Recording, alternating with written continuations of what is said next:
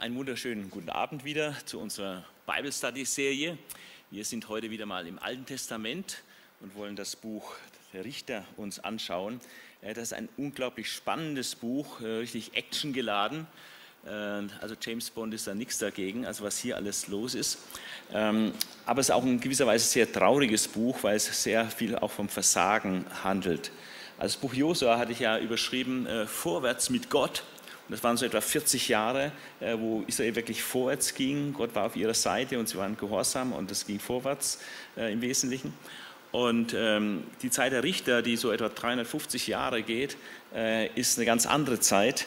Da riecht es furchtbar viel nach Niederlage und da gibt es sehr viele Rückschritte zu verkraften und zu verarbeiten, ähm, die ähm, schwer zu verdauen sind und auch lange halten zum Teil. Und ähm, das ist einfach die Folge, weil Israel sich von Gott abgewendet hat. Also deswegen bei Josua vorwärts mit Gott, aber jetzt hier im Buch der Richter heißt die Parole eigentlich leider eher rückwärts ohne Gott. Ähm, es ist die Fortsetzung des Buches Josua, also rein zeitlich gesehen. Es beginnt ja mit den Worten, was nach dem Tod Josuas geschah, Richter 1, Vers 1. Äh, obwohl es manche Begebenheiten gibt, gerade in den ersten Kapiteln, die noch ein bisschen zurückreichen, teilweise in die Lebenszeit von Josua. Verfasser des Buches ist voraussichtlich oder wahrscheinlich Samuel äh, zu Beginn der Königszeit, so zwischen 1040 oder 1020 äh, vor Christus. Äh, offenbar standen dem Verfasser äh, da neben mündlichen Überlieferungen äh, sicher wohl auch gewisse schriftliche Aufzeichnungen zur Verfügung, äh, die wir aber heute nicht mehr haben. Ähm, und äh, das sieht man an ähm, äh, den genauen Aufzeichnungen, Listen, zum Beispiel über erzielte oder auch noch nicht erzielte äh, Gebietseroberungen und dann auch sehr einschneidende Geschehnisse aus der Richterzeit, die berichtet werden. Ähm, auf schriftliche Vorlagen weisen eben diese genauen Listen mit Ortsnamen, Jahresangaben, Personendaten, ganz detaillierte Ortskenntnisse, äh, die hier zum Vorschein kommen und so auch exakte Beschreibungen militärischer Auseinandersetzungen. Also da sieht also ganz nach Augenzeugen aus, äh, was hier da berichtet wird. Den Hauptinhalt bilden sechs ausführliche Beschreibungen von Richtern Israels. Es gibt viel mehr, aber bei sechs findet sich eine ausführlichere Beschreibung ihres Dienstes. Und am Ende noch werden so als Anhang quasi noch zwei Stammesgeschichten erzählt. Der eine handelt vom Stamm Dan und der andere vom Stamm Benjamin. Äh, die Richterzeit, so wie es im Buch Josua ist, ähm, behandelt die Amtszeit von insgesamt 13 Richtern die aus neun verschiedenen Stämmen Israels stammen, also sehr gestreut. Da gibt es noch keinen Hauptstamm, äh, aus dem die Herrscher so kommen. Und ähm, die Amtszeiten dieser 13 Richter, äh, die äh, können sich vielleicht auch ein bisschen zeitlich überschneiden. Ähm, es kommt ja im Buch Samuel dann noch Eli als ein weiterer Richter dazu und Samuel gilt als der letzte Richter, bevor dann die Monarchie, also das Königtum Israel beginnt. Ähm, die, zur Zeit von Jephtha wird auf 300 Jahre Siedlungsgeschichte zurückgeschaut, äh, wo das Land, wo, die, wo zweieinhalb Stämme im Ostjordanland äh, gesiedelt haben. Ähm, es kommt uns die Formulierung vor, äh, zu der Zeit war kein König in Israel ein jeglicher Tat, was ihm recht dünkte. Also jeder hat praktisch nach Lust und Laune gelebt. Äh, es gab noch keine ordnende Hand von oben, keine Zentralgewalt. Und dieser Spruch äh, findet sich viermal im Richterbuch, vor allem im hinteren Teil, in diesen beiden Anhängen. Ähm, innerlich ist das Buch Josua die Fortsetzung, äh, Entschuldigung, das Buch Richter, die Fortsetzung des Buches Josua. Und es beschreibt den langen Zeitraum, wo Israel im Land Kanaan ist, bevor es dann die Monarchie gab. Der Charakter des Buches ist völlig anders als jetzt ähm, zum Beispiel das äh, fünfte Buch Mose oder so, sondern das äh, Charakter ist, ist, ein, ist ein Geschichtswerk äh, mit theologischer Geschichtsdeutung. Also wird die Geschichte kommentiert, wie das aus der Sicht Gottes zu bewerten ist, was da passiert. Das Generalthema ist die vormonarchische Phase der Geschichte Israels und die ist von einem ganz speziellen Zyklus äh, geprägt, ähm, es beginnt mit Götzendienst Israels, Dann kommt Gericht Gottes durch Fremdherrschaft wegen diesem Götzendienst. Das Gericht lastet dann schwer auf Israel, sodass sie Jahwe um Hilfe anrufen. Und Jahwe erweckt dann einen Retter zur Befreiung des Volkes. Und äh, als fünftes dann kommt so eine Ruhephase, äh, die sich dann anschlimmt, bevor das äh, Ganze wieder von vorne losgeht. Und äh, insgesamt wiederholt sich dieser Zyklus, ja, also von Götzendienst, Gericht, Hilfeschrei, Rettung, ja, Ruhephase. Dieser Zyklus wiederholt sich siebenmal äh, in diesem Buch. Äh, wir kommen jetzt zur Grobgliederung des Buches, ähm, um zunächst mal einen Überblick zu haben, was stehen in diesen 21 Kapiteln des Richterbuches, was findet sich da alles. Äh, das Kapitel 1 berichtet über Erfolge, aber auch über Versagen bei der Eroberung der Stammesgebiete. Und da sehen wir, dass die Stämme da ein bisschen unterschiedlich abschneiden. Äh, wir haben Eroberung der Stämme Juda und Simeon in den ersten 21 Versen. Dann Eroberung der Stadt Bethel durch Ephraim und Manasse. Also praktisch erstmal zwei Erfolgsgeschichten. Dann kommt Manasses Versagen bei der Eroberung ihres Stammesgebietes, wird kurz genannt, was sie dann nicht erobert haben. Dann Ephraims Versagen bei der Eroberung ihres Stammesgebietes, Assers Versagen bei der Eroberung ihres Stammesgebietes, Naphthalis Versagen, Dans Versagen bei der Eroberung ihres Stammesgebietes und dann nochmal was Positives zum Schluss, spätere Eroberung der Stämme Ephraim und Manasse. Also hier ist ein bisschen äh, Licht und Schatten schon mal zu sehen. Und ähm, dann geht es weiter. Äh, der nächste Abschnitt des äh, Richterbuches ist dann das Kapitel 2, 1 bis 3, Vers 6. Und da haben wir eine theologische Reflexion des Versagens Israels bei der Landnahme. Also was steckt da geistlich dahinter, äh, dass es äh, zum Teil da nicht so vorwärts ging, wie es vorwärts gehen sollte oder hätte vorwärts gehen können. Und ähm, da haben wir drei Linien in dieser theologischen Reflexion ähm, über das Versagen Israels bei der Landnahme. Zuerst mal die Botschaft des Engels des Herrn äh, bei Bochim. Ähm, der Engel Jahwes kam von Gilgal nach Bochim herauf und sagte zu den Israeliten, ich habe euch aus Ägypten herausgeführt und euch in das Land gebracht, das ich euren Vätern unter Eid zugesichert hatte. Ich hatte gesagt, niemals werde ich meinen Bund mit euch brechen. Nie. Aber ihr dürft keinen Bund mit den Bewohnern dieses Landes schließen und müsst ihre Altäre niederreißen. Doch ihr habt mir nicht gehorcht. Wie konntet ihr das nur tun? So muss ich euch jetzt sagen, ich werde die Bewohner dieses Landes nicht vor euch vertreiben. Sie werden euch Widerstand leisten und ihre Götter werden zur Falle für euch. Als der Engel Jahwes das gesagt hatte, schrien die Israeliten auf und begannen zu weinen. Darum nannten sie jenen Ort Bochim, die Weinenden. Und dort brachten sie Jahwe Opfer. Also diese Botschaft war sehr ernüchternd und hat äh, immerhin die Israeliten damals noch zu Tränen gerührt. Äh, die zweite Linie, die wir haben, ist, dass aber ungeachtet dieser Botschaft vom Engel Jahwes äh, Israels Untreue einfach ein Fakt war. Äh, und äh, das wird ausführlich berichtet, äh, dass sie eben den Götzen der Einwohner des Landes äh, gedient haben und Arbeit den Rücken gekehrt haben und so weiter. Und eine dritte Linie wird dann noch gesagt, ähm, und zwar die Prüfung Israels, dass auch dieser Aspekt noch interessant ist. Es ist nicht alles immer nur monokausal, sondern manches hat manchmal mehrere Aspekte, mehrere Gründe. Und der eine Grund ist hier auch, ähm, dass es zur Prüfung Israels dient. Ich lese hier mal einige Verse aus Kapitel 3. Einige Völker ließ Jahwe im Land bleiben, um durch sie die späteren Generationen der Israeliten zu prüfen, die von den Kämpfen um Kanaan nichts mehr wussten. Also quasi ein bisschen so als Training auch dann. Er wollte erkennen, wie sich diese Generationen, die den Krieg nicht mehr kannten, verhalten würden, wenn er sie den Krieg zu führen lehrte. Also auch die neue Generation musste an den Krieg gewöhnt werden, denn es ist eine Realität in einer gefallenen Welt. Und ähm, und deswegen war nur Friedenszeit äh, dann nicht das Richtige, sondern sie mussten äh, sich auch dem Kampf stellen. Und äh, deswegen blieben manche Gebiete übrig, damit sie einfach im Krieg geübt werden würden. Dazu gebrauchte er, also Jahwe, gebrauchte dazu die fünf Fürsten der Philister, alle Kananiter und die Sidonier und die Hiviter, die im Libanongebirge zwischen dem Baal Hermon und Lebo Hamad wohnen. Durch sie sollten die Israeliten auf die Probe gestellt werden, damit in Erfahrung gebracht würde, ob sie den Geboten Jahwes, die er, die er ihren Vorfahren durch Mose gegeben hatte, gehorchen würden. Also diese noch uneroberten Teilgebiete ähm, waren praktisch ein beständiger Test, ob sie Gott gehorsam sind, ähm, um den Eroberungsbefehl, den er ihnen gegeben hatte, wirklich nachzukommen, auch wenn es natürlich Mühe macht und Kampf bedeutet.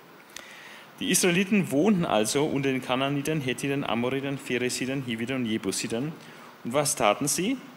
Sie nahmen sich deren Töchter zu Frauen und verheirateten ihre eigenen Töchter mit deren Söhnen. Und, das war es auch Ergebnis dieser Vermischung äh, mit, den, mit den Heiden, sie dienten deren Göttern. All das ist sehr ernüchternd, äh, diese Einsicht, was hier im Hintergrund gelaufen ist. Und aber das ist äh, der Hintergrund für das Versagen bei der Landnahme. Das Buch Richter, wie der Name ja sagt, äh, handelt dann hauptsächlich von Richtern und es werden die Geschichten von 13 Richtern Israels erzählt, wobei manche nur aufgelistet werden.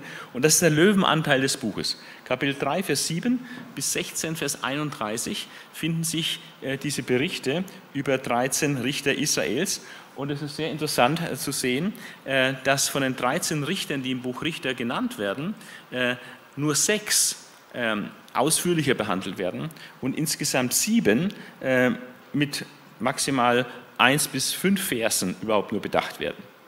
Also wird also einfach nur die Personendaten manchmal genannt, wo sie herkamen, Vater aus welchem Stamm, wie lange sie Richter waren, vielleicht noch wie viele Söhne sie gezeugt haben oder sowas. Das war es dann. Da erfahren wir eigentlich gar nichts, was sie so in ihrer Richterzeit eigentlich konkret gemacht haben. Äh, aber sechs von denen, die habe ich hier grau hinterlegt, äh, sechs von denen werden ausführlicher behandelt. Aber auch das sehr unterschiedlich. Äh, Ehud, der erste, der ein bisschen ausführlicher behandelt wird, werden 18 Verse für ihn verwendet. Ähm, und dann gibt es drei, ähm, Richter, bei denen so zwischen 50 und 60 Versen verwendet werden. Das ist Deborah, 55 äh, Verse, Abimelech 57 Verse und Jephthah oder Jiftach, wie er auch genannt wird, 60 äh, Verse. Und zwei von Richtern, nämlich der Gideon mit 100 Versen und der Simson mit 96 Versen, sind praktisch Spitzenreiter. Ja, das sind praktisch die, über denen am, am allermeisten berichtet wird, wird und die auch herausragen. Ja, also von den 13 Richtern sind sechs, die etwas ausführlicher und von den sechs, die ausführlicher, ist es vor allem Gideon und Simson, die am allerausführlichsten behandelt werden ähm, und die anderen etwas weniger. Und dann haben wir zum Abschluss des Buches noch äh, fünf Kapitel und diese fünf Kapitel werden auf zwei Geschichten aufgeteilt. Einmal Michas Priester und die Umsiedlung des Stammes Dan, Kapitel 17 bis 18 und dann noch äh, tragische Ereignisse, eine Gruppenvergewaltigung in Gibeon und die fast völlige Vernichtung des Stammes Benjamin, die im Ergebnis dabei herauskommt. Der Schlüsselvers ähm, ist, steht in Richter 3, Vers 7 bis 8 und lautet, ja, die Israeliten taten, was Jahwe als böse ansah. Sie vergaßen Jahwe, ihren Gott, und dienten den Baalen und den Ascheren. Das sind also Götterbilder, Götzenbilder. Äh, da flammte Jahwes Zorn gegen Israel auf und er schickte dann praktisch Fremdherrscher. Und äh, dieser Spruch, der in Kapitel 3, Vers 7 bis 8 hier zu finden ist, das zieht sich durch wie so ein roter Faden. Es ist der rote Faden durch das ganze Richterbuch. Und deswegen lese ich auch mal ganz bewusst, um diese Tragik äh, so eindrücklich werden zu lassen, ähm, lese ich mal alle diese Stellen vor, äh, was da steht. Dann in Kapitel 3, Vers 12 bis 14. Aber die Israeliten taten weiterhin Böses vor Jahwe. Da gab Jahwe Eglon, dem König der Moabiter, Macht über Israel, und zwar, weil sie taten, was Jahwe missfiel. Eglon verbündete sich mit den Ammonitern und Amalekitern. Er besiegte Israel und besetzte die Palmenstadt. 18 Jahre lang mussten die Israeliten dem Moabiter König Eglon Tribut zahlen. Kapitel 4, 1 bis 3. Nach dem Tod Ehuds taten die Israeliten weiter, was Jahwe als böse ansah. Da lieferte er sie dem Kananiter König Jabin aus, der in Hassor regierte. Dessen Heerführer Sisera hatte sein Hauptquartier in Haroshet Goyim. Jabin besaß nämlich 900 eiserne Streitwagen, praktisch die antiken Panzer, und hatte die Israeliten 20 Jahre lang grausam unterdrückt. Dann weiter, Kapitel 6, Vers 1. Von neuen taten die Israeliten, was Jahwe als böse ansah. Da lieferte er sie den Midianitern aus, sieben Jahre lang. Kapitel 8, Vers 33 bis äh, 35. Bald nach Gideons Tod fingen die Israeliten wieder an, es mit den Baalen zu treiben und machten sich den Baal Berit zum Gott. Sie vergaßen Jahwe, ihren Gott, der sie aus der Gewalt aller ihrer Feinde ringsherum gerettet hatte. Auch der Familie Gideon, der auch Jerubal genannt wurde, erwiesen sie keinen Dank für all das Gute, was er an Israel getan hatte. Kapitel 10, Vers 6 bis 7. Und wieder taten die Israeliten, was Jahwe als böse ansah. Sie dienten den Baalen, den Astarten, den Göttern der Syrer und Sidonier, den Göttern der Moabiter, Ammoniter und Philister, also multireligiöse Gesellschaft. Sie kehrten Jahwe den Rücken und wollten nichts mehr von ihm wissen. Da flammte Jahwes Zorn gegen Israel auf. Er gab sie in die Gewalt der Philister und der Ammoniter. Also Gott ist der Herr der Geschichte und er gibt dann ganze Völker, in dem Fall Israel, in die, in die politische Gewalt von Unterdrückern. Ähm, Kapitel 13, Vers 1, ein letztes Mal, wieder taten die Israeliten, was vor Jahwe böse war. Da gab er sie 40 Jahre lang in die Gewalt der Philister. Also das ist der traurige rote Faden, äh, der sich durch das Buch äh, Richter zieht. Und dieses fünffältige, immer wiederkehrende Schema, insgesamt siebenmal kehrt es in diesem Buch wieder, lautet nochmal zur Erinnerung, Israel kehrt Jahwe den Rücken und dient anderen Göttern. Jahwes Zorn führt dann zur Fremdherrschaft über Israel. Israel schreit Jahwe um Hilfe an, ruft äh, zu Jahwe um Hilfe. Und Jahwe schickt dann einen Retter, die werden dann Richter genannt, aber eigentlich sind es ja Retterfiguren, meistens auch Heerführer. Äh, ein Retter, der Israel von der Fremdherrschaft befreit und dann praktisch die, nach der Befreiung dann die politischen Geschicke des Landes äh, deichselt. Es gibt danach in der fünften Phase eine Ruhephase für Israel in Freiheit vor dieser Fremdherrschaft, die überwunden worden ist. Und dann geht das Ganze wieder von vorne los. Insgesamt siebenmal durchläuft Israel hier im Buch Richter äh, dieses Schema. Ich habe dann hier mal so eine Liste, ich muss ein bisschen kleiner machen, eine Liste von den Richtern, ähm, von den 13 Richtern, äh, die wir einfach mal ganz kurz anschauen können. Ähm, es ist geordnet nach Name der Richter, dann der Vater von dem Richter, der Stamm, aus dem er kommt, äh, Ort, wo er lokalisiert ist, dann die Amtszeit, dann wer der Gegner, der Gegner war zur Zeit dieses Richters und worin seine Hauptleistung bestand, was seine Großtaten waren, äh, was äh, dieser Richter praktisch vollbracht hat und dann noch der Bibeltext ist angegeben, was man hat.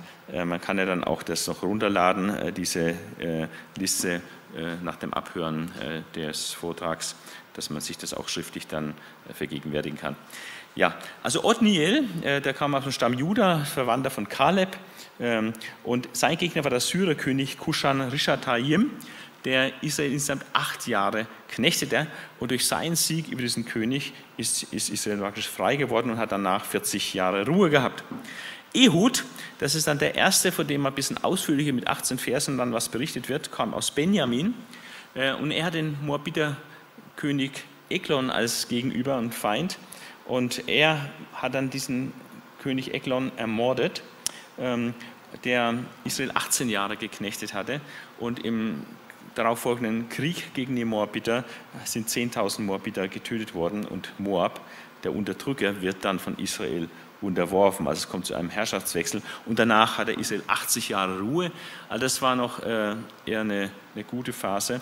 Ähm, dann diese erste Richterzeit, äh, wo es kurze Unterdrückungszeiten gab und dann lange, lange, sehr lange Ruhe, Ruhephasen.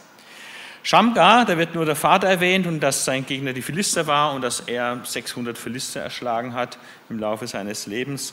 Also von daher er hat keinen Durchbruch erzielt, aber er hat, war praktisch ein Unruheherd und hat äh, gegen die Philister gekämpft. Dann äh, wieder größeres Team ist Deborah, eine Prophetin, äh, die einzige Frau, die in dieser Liste vorkommt, die auch Richterin war in Israel und die als äh, militärischen Arm dann den Barak äh, aktivierte auf das Geheiß Gottes hin. Und ähm, auch da werden die Daten angegeben, Vater, Stamm, wo die wo die waren, welchen Ort. Und Deborah hat dann auch 40 Jahre gewirkt. Und äh, sie hat gegen den Kananiterkönig Jabin äh, gekämpft, also Barak hat dann eigentlich gegen ihn gekämpft und hat das Heer von dessen Heerführer Sisera äh, besiegt. Aber äh, den Sisera selbst, der wurde dann durch eine Frau äh, getötet und dadurch ist die 20-jährige Knechtschaft äh, durch diesen Kananiterkönig Jabin zu Ende gebracht worden. Dann Gideon, der extrem ausführlich behandelt wird, ähm, kam aus dem Stamm Manasse, ähm, im Ort, acht Kilometer südlich von Megiddo, Ofra. Er hat auch 40 Jahre äh, gewirkt und seine Gegner waren die Medianiterkönige, die zu der Zeit Israel sieben Jahre geknechtet hatten. Und er selber hat sich dann auch ausgezeichnet durch sehr viele Frauen und hat sehr viele Söhne gezeugt, 70 Söhne. Und hier sehen wir schon mal etwas bei Gideon, dass äh, dieser Richter auch einen sehr großen Fehler hatte.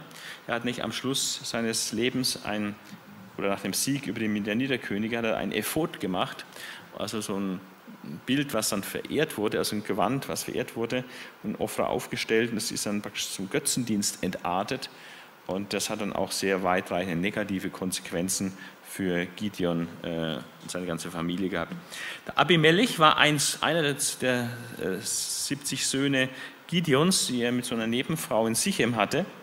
Und äh, der fällt ein bisschen raus aus dieser Richterreihe, weil er eigentlich ein böser Mensch ist und schlimme Dinge tut und nicht Israel befreit äh, vor Feinden von außerhalb, sondern der äh, innerhalb für äh, Gericht an Israel sorgt, als praktisch im eigenen Lager. Er ermordete 70 Söhne Gideons in Ofra und vernichtet später auch die Stadt Sichem und die Einwohner, äh, die dort lebten. Ähm, also es ist eine israelische Stadt und hat auch Debes erobert, wobei er dann bei diesem Feldzug zu Tode kam. Dann Tola, der wird also gerade mal so Namen Stamm genannt und dass er 23 Jahre regierte, sonst wissen wir nichts. Dann Jair, äh, ebenfalls äh, nur ganz wenig Informationen, der im Ostjordanland gewirkt hat, im Lande Gilead, wo also Ruben, Gad und der halbe Stamm Manasse lebten jenseits, also östlich des Jordans. Und wird erwähnt, dass er 30 Söhne hat auf 30 Eseln, ihm gehörten 30 Dörfer, die sogenannten Dörfer Jairs, und er ist in Kammern dann begraben. Jeftach, ähm, das ist ein weiterer Richter aus dem Ostjordanland in Mitzbah. Und ähm, er hat gegen die Ammoniterkönige gekämpft und hat äh, so eine tragische Figur, weil er dann Gelöbnis gemacht und hat dann seine Tochter geopfert für Jahwe. Äh, werden wir uns dann noch anschauen, wie das vielleicht zu verstehen ist. Dann Ibzan, Elon und Abdon werden alle nur sehr kurz erwähnt mit ein paar persönlichen Daten und ihren Regierungszeiten und die haben auch alle sehr viele Frauen offenbar gehabt, weil die Haufen Söhne und Töchter, 30 Söhne, 30 Töchter oder 40 Söhne, 30 Enkel, die auf 70 Esel ritten bei Abdon. Also waren richtige Großfamilien und äh, die Einehe war da wohl nicht so in Mode äh, bei diesen führenden Leuten. Äh, Simson, äh, das ist der Kraftmensch, das Kraftpaket da in, äh, im Buch der Richter, der 20 Jahre lang Richter war und zeitlebens gegen praktisch die Unterdrückung durch die Philister gekämpft hat und äh, dafür verantwortlich war, dass tausende Philister äh, zu Tode gekommen sind. Äh, und er ist aber auch eine sehr negative Figur teilweise. Ähm, er hat da diverse Frauengeschichten am Laufen, die alle sehr problematisch sind. Ähm, wir werden es dann noch näher noch sehen so eine Satika-Ehe in Timna, also Satika-Ehe, man parkt eine Frau und geht ab und zu dann mal hin, schläft mit ihr und die Kinder, die dann kommen, bleiben aber in der Familie. Die Frau lebt da bei ihrem Vater weiter, so eine Entfernungsehe sozusagen, so eine Nebenfrau halt. Und da hat er so eine Philistin als äh, Satika-Ehefrau gehabt. Äh, das führt zu Haufen Verwicklung und äh, Komplikationen. Dann Prostituierte in Gaza war er, das hat dann Komplikationen verursacht und dann die Delila, aus dem Tal Sorek, in die er sich verliebt hatte. Äh, das hat dann auch äh, zu seinem Ende geführt. Also diese Frauengeschichten waren sehr unrühmlich äh, bei Gideon und trotzdem benutzt Gott das, ähm, um Simson als Werkzeug im Kampf gegen die Philister zu gebrauchen. Äh, noch ein Wort zum Zeitschema des Buches und dann schauen wir uns die sechs Richter mal ein bisschen genauer an. Äh, es gibt vier Arten von Zeitangaben im Richterbuch und äh, mit denen kann man echt was anfangen, wenn man die mal genauer anschaut. Also wir haben an mehreren Stellen wird die Dauer der Fremdherrschaft genannt. Einmal 8 Jahre, 18 Jahre, 20, 47, da kommen wir, wenn man es zusammen addiert, auf etwa 93 Jahre Fremdherrschaft während der ganzen Richterzeit. Dann wird aber auch die Dauer der Ruhe vor Fremdherrschaft äh, bezeichnet und erstaunlicherweise immer so äh, sehr glatte Zahlen, 40, 80, 40, 40. Äh, möglicherweise sind diese runden Zahlen, sollen vielleicht ausdrücken, eine Generation oder so.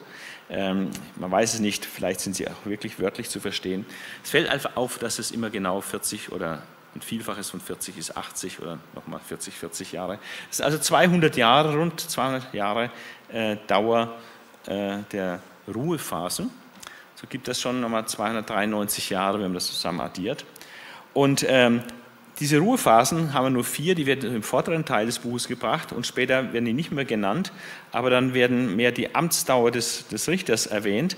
Und äh, wenn die nacheinander sind, was bei diesen Richtern hier anzunehmen ist, ähm, kommen wir nochmal auf etwa 79 Jahre, ähm, nachdem der Richter praktisch, äh, wo er gewirkt hat äh, und wo keine Knechtschaft, Fremdherrschaft war, äh, sodass wir insgesamt deutlich über 350 Jahre kommen für die Richterzeit. Aber vielleicht waren manche auch parallel und man darf es nicht einfach so addieren.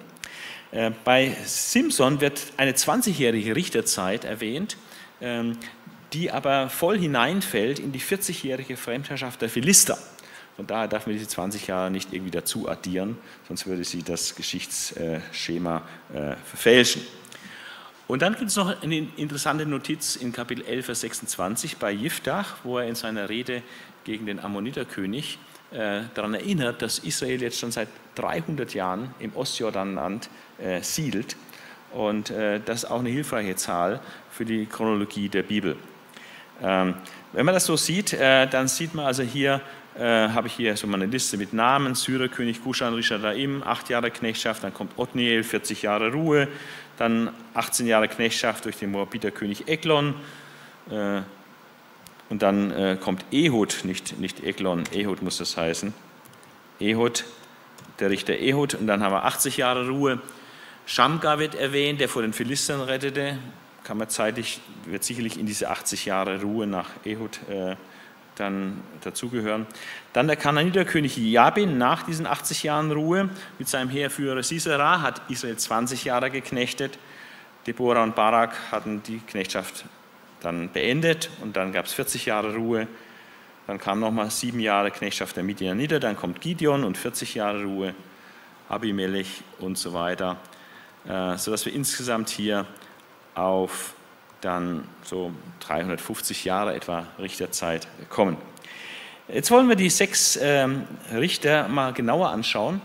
Äh, nicht zu arg ins Detail, aber mal eine grobe Übersicht geben, äh, was ist da passiert bei diesen Richtern, die ausführlicher berichtet werden von diesen 13 Richtern. Also am Anfang steht dann immer Israels Abfall von Jahwe, dann straft Jahwe Israel 18 Jahre in dem Fall durch den Moabiterkönig Eglon und dann schreien die Israeliten Jahwe um Hilfe an und Gott sendet Ehud als Retter. So, also die ersten vier Punkte ist das typische Schema. Und äh, was war dann die Aufgabe Ehuds? Was hat er geleistet als Retter für Israel? Er, hat, äh, er war Abgesandter, der für Israel praktisch den Tribut an den Moabiterkönig Eglon äh, übergeben musste. Da hat er ein paar Mitarbeiter gehabt, die also diese äh, Geschenke, wahrscheinlich irgendwie äh, wertvollen Sachen, äh, da abgeliefert haben beim König. Und ähm, also alles soweit so gut. Ähm, dann schickt er seine Leute weg und geht nochmal allein zum König danach, geht nochmal allein zurück und durch eine List äh, verschafft er sich praktisch Zutritt äh, zum König. Das äh, sagt, ich muss dir ein Wort Jahwes sagen. Und dann schickt er seine Mitarbeiter raus und dann will der soll der Ehud ihm das sagen, er, der König ahnt nichts Böses. Und dann zieht der Ehud plötzlich einen, Dolch und ersticht und ermordet äh, den, den Eklon, äh, weil die Türen abgeschlossen sind dann, äh, und er durchs Fenster entflieht. Er wird es erst gar nicht so schnell gemerkt, dass er einige Zeit geht ins Land, bis dann die Diener überhaupt entdecken, dass der König jetzt tot ist. Und als sie das merken, dann ist es schon zu spät, dann ist der Ehud schon abgehauen. Und der dem Ehud gelingt praktisch die Flucht aus Moab. Und ähm, wenn er, als er dann zurückkam nach Ephraim, tut er sofort mobilisieren äh, zum Krieg gegen die Moabiter. Und unter seiner Führung kommt es zu einem großen Sieg über die Moabiter. Und die 80, 18-jährige Fremdherrschaft wird damit beendet. Und diesen, diese Aktion, diese Befreiung vor der Moabiterherrschaft äh, folgt dann eine 80-jährige Ruhephase für Israel. Also wir haben das klassische Fünfer-Schema hier äh, bei Ehud. Er war so ein Einzelkämpfer und erfolgreicher Heerführer. Dann Deborah und Barak, die werden äh, viel ausführlicher noch berichtet, etwa 55 Verse. Auch hier steht am Anfang wieder Israels Abfall von Jahwe. Dann straft Jahwe Israel durch den Kanoniterkönig Jabin, äh, der militärisch sehr hochgerüstet ist.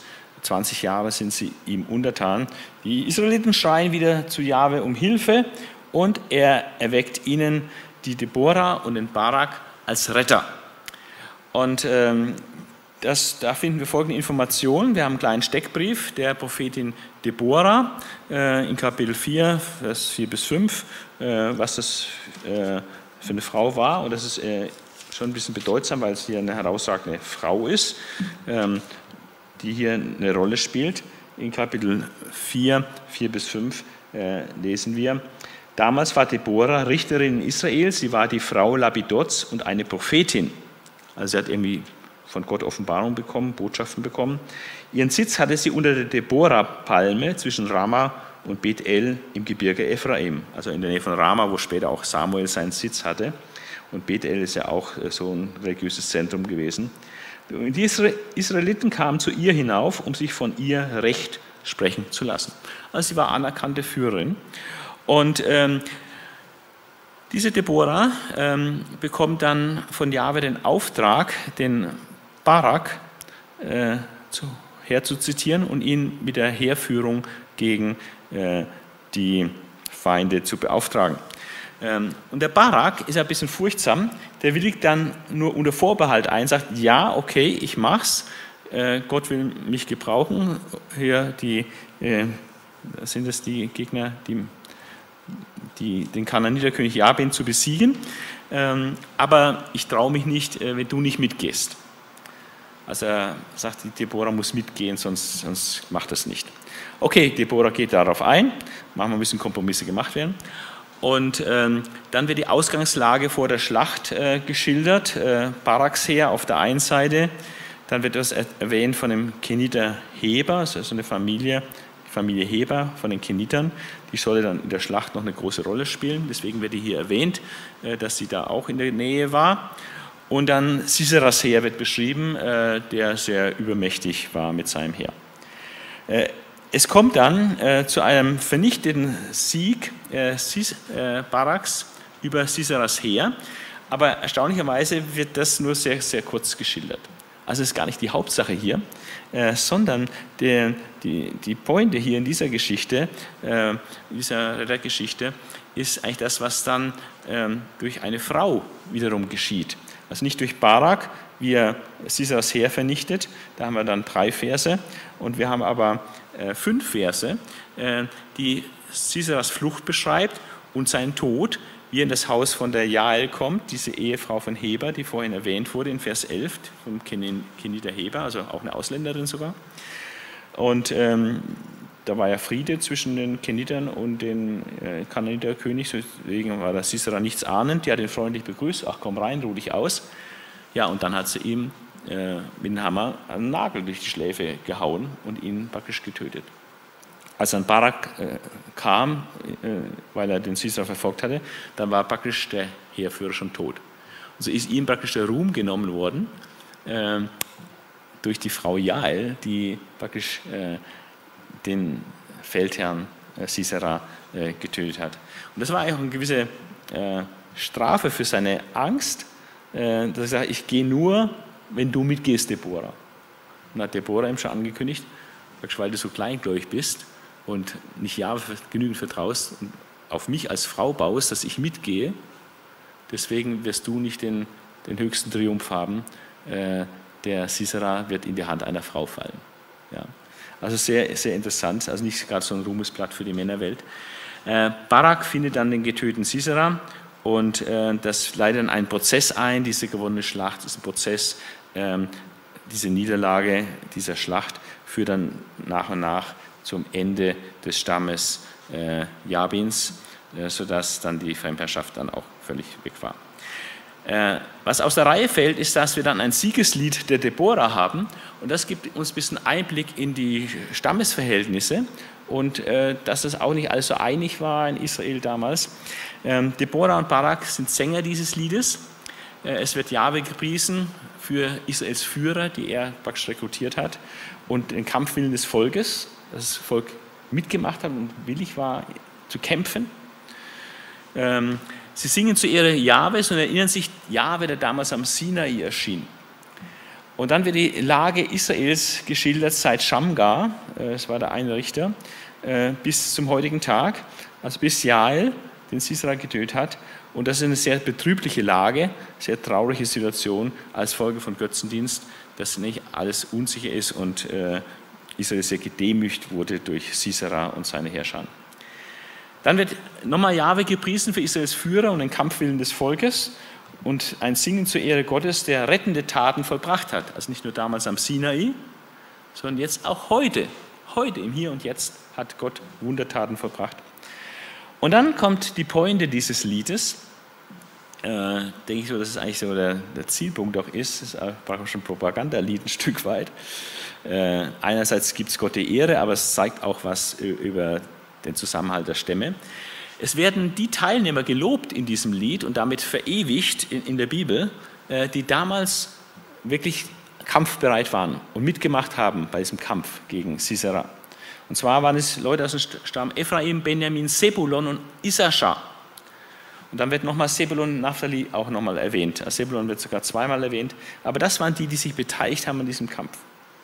Und dann werden aber die getadelt, die nur Zuschauer waren bei der Schlacht die sich nicht engagiert haben, die zurückhaltend blieben. das ist Ruben, Gad, Manasse, dann Asser. Also Israel war damals halbe halbe. Einige Stämme haben gekämpft und die anderen haben nur zugeschaut. Mal gucken, was da passiert. Ja, das gibt es heute ja auch noch, Zuschauer und Kämpfer.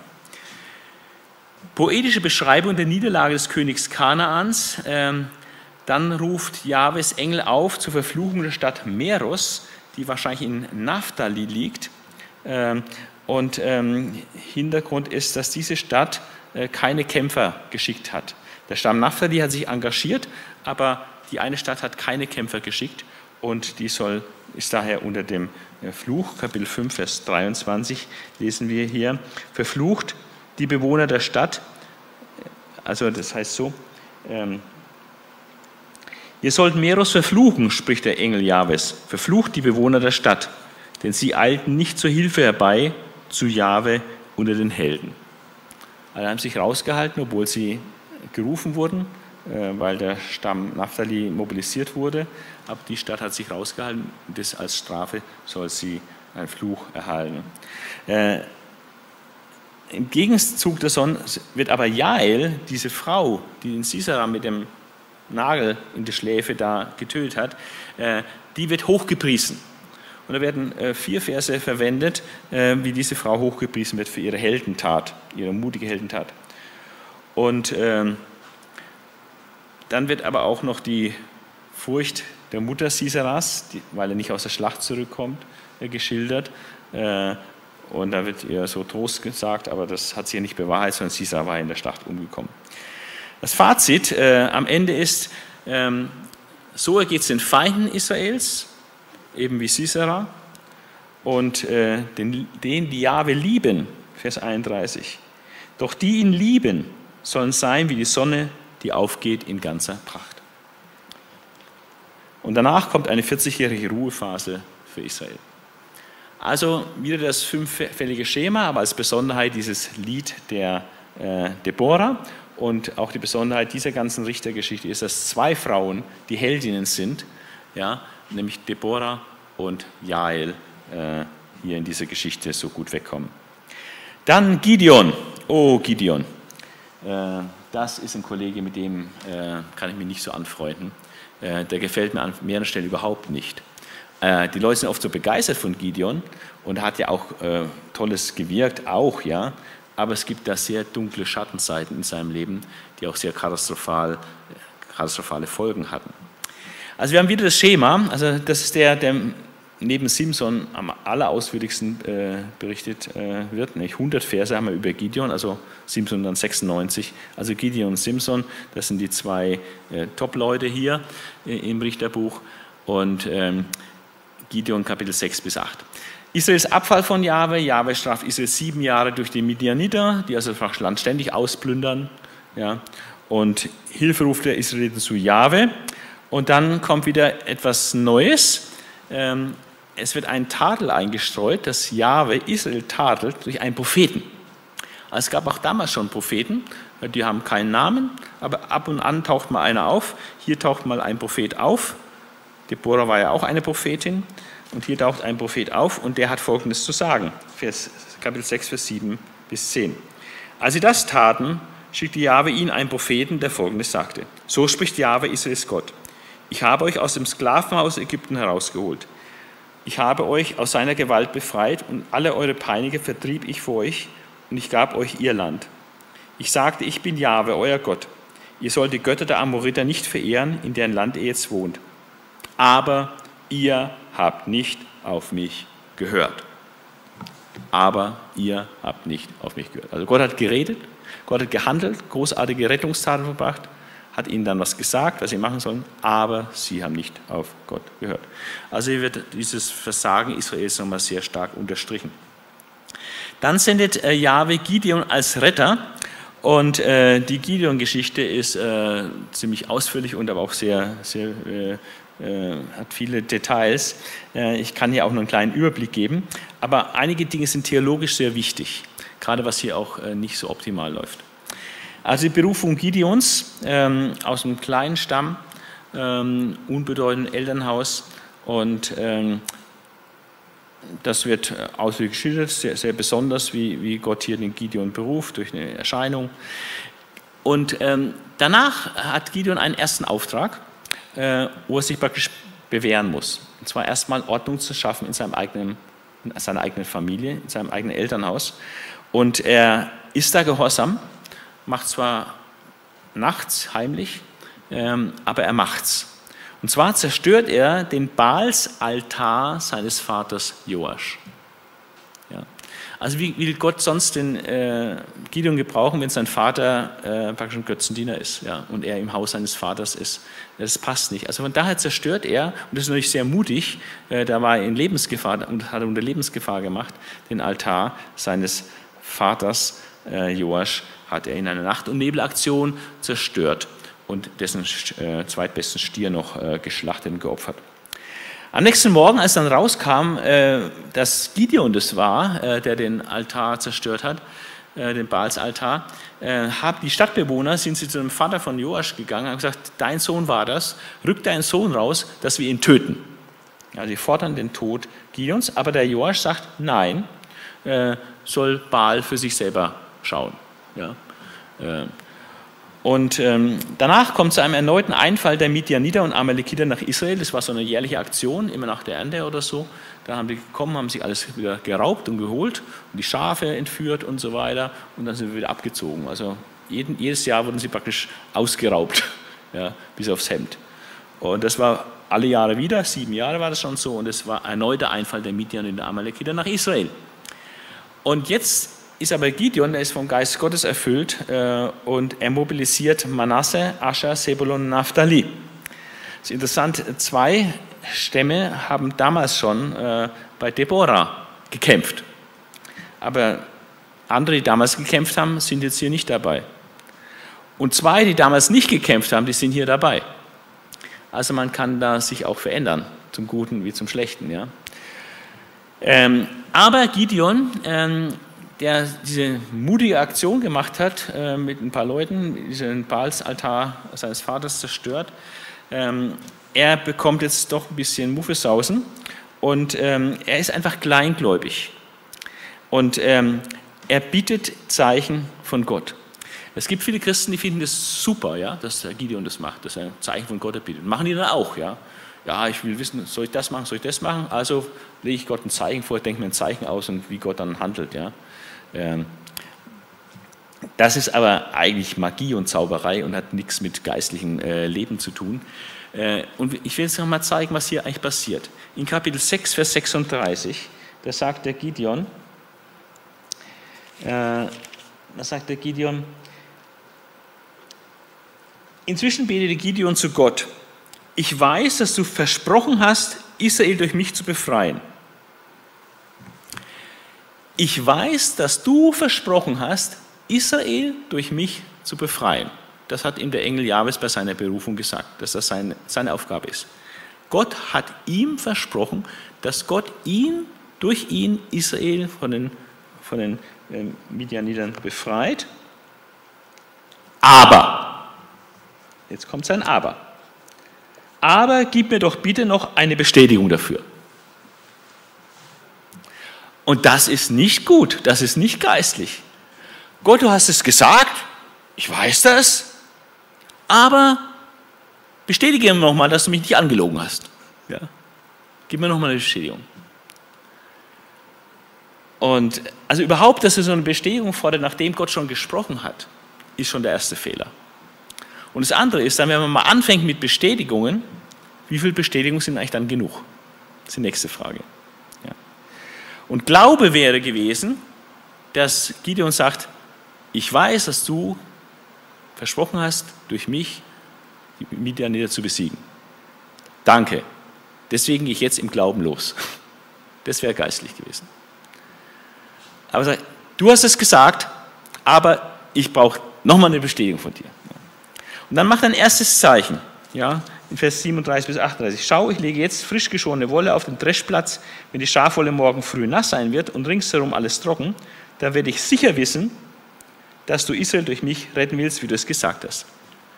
Wenn du das Zeichen machst, dann werde ich sicher wissen, dass du das tust, was du eigentlich vorher auch schon gesagt hattest. Ja. Und dann lässt Gott in seiner Gnade dieses Zeichen geschehen. Und hat es ihm gereicht? Nein, es hat nicht gereicht. Er hat gesagt, dann werde ich sicher wissen. Dann ist das Zeichen aber geschehen als Gideon früh am nächsten Morgen aufstand und den Tau aus der Wolle ausdrückte, füllte das Wasser eine ganze Schale. Doch Gideon betete noch einmal zu Gott, sei mir nicht böse, wenn ich dich noch ein einziges Mal um ein Zeichen bitte. Lass es mich doch noch einmal mit der Wolle versuchen und lass ihn morgen früh trocken sein, aber ringsherum alles nass vom Tau. Also andersherum. Und Gott in seiner Gnade geht tatsächlich nochmal drauf ein, auf diesen kleinmütigen Gideon und bestätigt ihm auch durch ein zweites Zeichen die Sache. Also das ist keine Heldentat, das ist kein äh, schriftgemäßer Glaube, dass ich einfach dem vertraue, was Gott sagt und gut ist. Ja. Deswegen, wenn Christen anfangen, äh, für irgendwelche Entscheidungen, die sie da ähm, machen oder treffen wollen oder Dinge, die sie machen wollen, immer ein Zeichen erst zu erbitten, um es dann zu machen, das ist, das ist Unglaube. Äh, und das ist Mangel an Übernahme von Verantwortung. Ich kann sehr davor warnen, ja, ich kann nur sehr davon warnen, sich von solchen Zeichen abhängig zu machen. Ja, das ist nicht die Art und Weise, wie, wie wir als Christen Jesus nachfolgen sollen. Wir sollen im Glauben marschieren und nicht äh, dauernd irgendwelche Zeichen, äh, Zeichen erbitten ähm, für Dinge, die Gott bereits gesagt hat. Ja. Und wir sollen auch nicht Zeichen erbitten für Dinge, die Gott nicht gesagt hat, weil wir sollen keine Hellseherei betreiben. Ja. Äh, die Bibel sagt ganz klar, dass wir die Zukunft nicht wissen können. Mehrmals steht es im Buch Prediger. Wir, niemand kann die Zukunft wissen, du auch nicht. Und Gott ist nicht dafür da, dir ständig die Zukunft zu offenbaren. Das gehört zum Menschsein, dass du die Zukunft eben nicht weißt. Damit musst du leben und deswegen musst du Verantwortung übernehmen für deine Entscheidung. Also das ist ein sehr wichtiges Thema. Ich kann es hier nur mal streifen am Beispiel von Gideon. Dann bereitet Gideon das Heer auf die Schlacht vor. Ähm, es wird das Heerlager der Kontrahenten geschildert, ein sehr, sehr übermächtiges Heer äh, der Midianiter und ähm, das Heer dann der Israeliten. Äh, aber das Heer der Israeliten, obwohl es schon viel kleiner ist als das Heer der Midianiter, Gott sagt, es ist viel zu groß noch. Wenn, der Sieg, wenn ich euch dann den Sieg gebe, dann werde ich am Schluss noch euch auf die Schulter klopfen und sagen, haben wir es selber geschafft. Ja. Deswegen wird das Heer Gideons reduziert.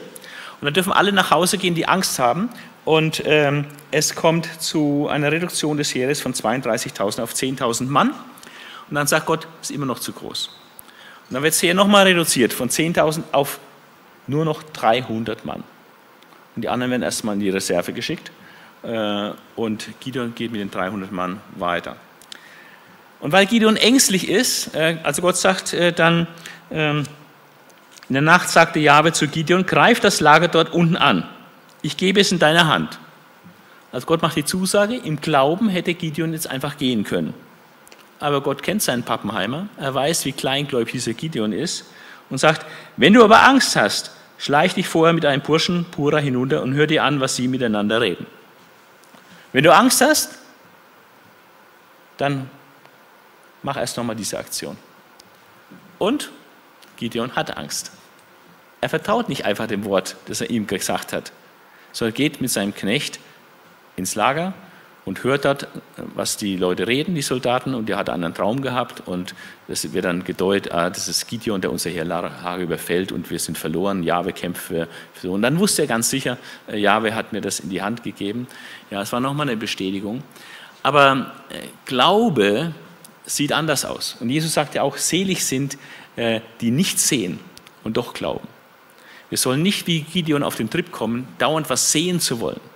Wir sollen wie Mose sein, glauben, äh, ohne zu sehen. Einfach nur zu vertrauen auf das, was Gott gesagt hat. Also er erhält noch ein Zeichen von Gott durch das, was die Soldaten der Midianiter sagen. Dann äh, greift Gideon an in der Nacht, äh, wobei die eigentlich nur Lärm machen, die Trompete stoßen und Fackeln zeigen, äh, in drei Lager aufgeteilt. Es erweckt den Eindruck, die wären da viel mehr, als es, als es wirklich waren. Und die haben gar nicht zunächst eingegriffen, sondern nur Lärm gemacht, sodass das Heer in Panik geriet und sich gegenseitig äh, zum Teil auch äh, niedermachte und, und kopfartig Panik, in Panik floh. Und ein in Panik fliehendes Heer kann man dann äh, auch sehr gut äh, bekämpfen, weil da keine geordnete Kriegführung mehr vorhanden ist.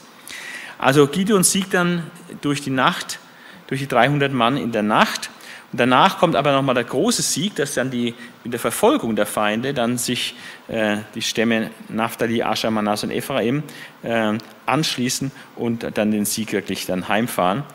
Ähm, Gideon ist dann, ähm, bekommt dann Vorhöfe zu hören von den Ephraimitern. Ah, warum hast du sich früher geholt und so und nicht teilhaben lassen?